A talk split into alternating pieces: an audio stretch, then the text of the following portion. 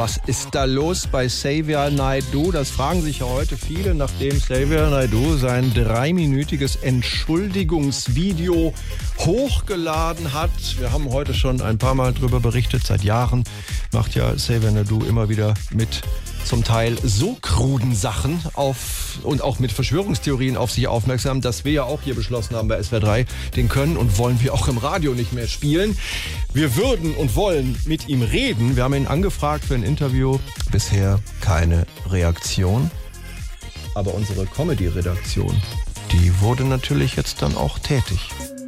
Er ist wieder da.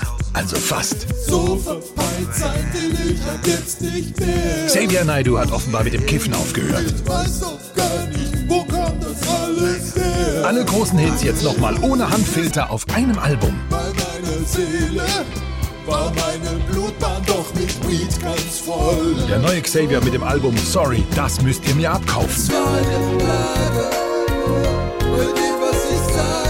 Alle Megaseller wie Ich war nicht von dieser Welt, hab mich bei der Erdkrümmung verzählt oder Was ich alleine nicht raffe, da rauf ich mich lieber zusammen, jetzt neu gemixt. Dieser Weg wird schleimig von mir. Das geht unter die Haut und auf den Sack. konnte ich noch einig sein, aber ich verdiente ja so auch nix mehr. Xavier Naidu mit Sorry, das müsst ihr mir abkaufen, denn Wimmer geht immer.